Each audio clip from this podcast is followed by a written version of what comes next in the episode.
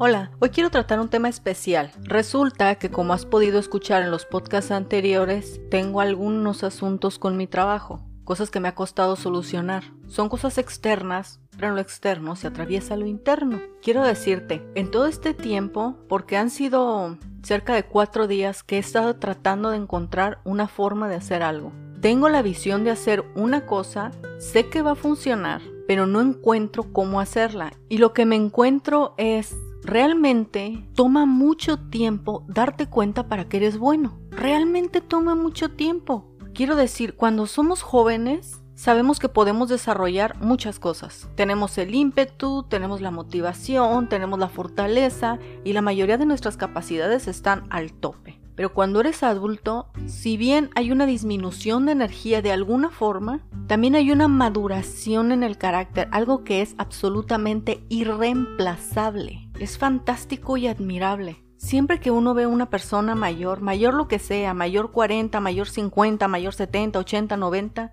tiene una masterización en algo. Puede saber cómo comportarse socialmente, saber cómo resolver problemas, tener alguna profesión desarrollada, o sea, algo desarrollaron y lo desarrollaron de forma óptima. Conozco personas que desarrollaron su capacidad para dar consuelo a los demás. Conozco otras personas que su casa era un lugar acogedor. Esas cosas las masterizaron muy bien. Y ya ni hablar de las actividades profesionales. Esas se pulen cada día. Bueno, no me quiero salir del tema. Para saber en qué eres realmente bueno, uno puede hacer muchas cosas y las puedes hacer en un promedio de sobrevivir o en un promedio de sobresalir. Y otra cosa es la especialización. Y estoy hablando de la especialización porque la mayoría de nuestra vida nos la pasamos ocupados en cosas que podemos hacer o podemos hacer de forma sobresaliente. Pero a veces pasamos de largo la especialización. Yo puedo hacer páginas web, pero mi fuerte está en pensar como mercadólogo. Yo podía hacer invitaciones, pero mi fuerte es encontrar soluciones a través de estar consciente de lo que está sucediendo.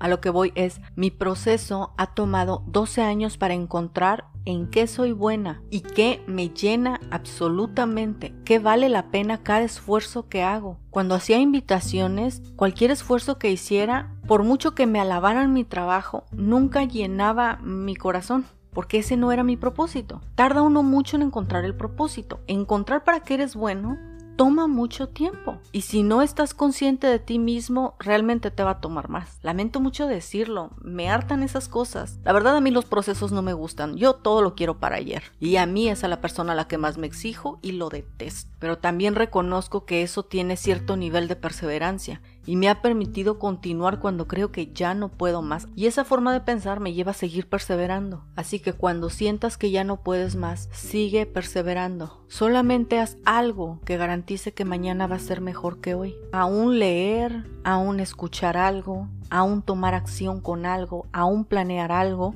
¿Cómo vas con el pizarrón de la visión? Realmente debes de hacerlo. Descubres mucho de ti en eso.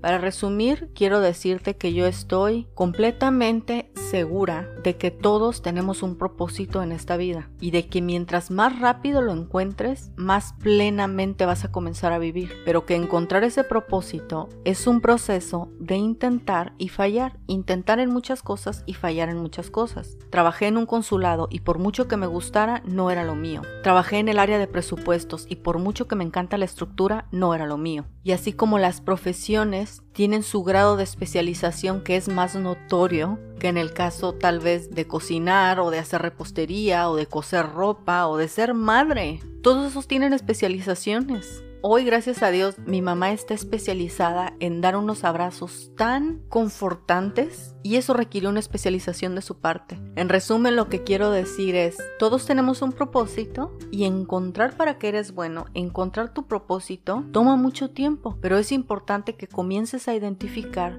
tu patrón y no tomar en igual grado de importancia algo que te gusta que algo que te llena completamente. Hay que trabajar por aquello que realmente nos satisface. Nos vemos la próxima.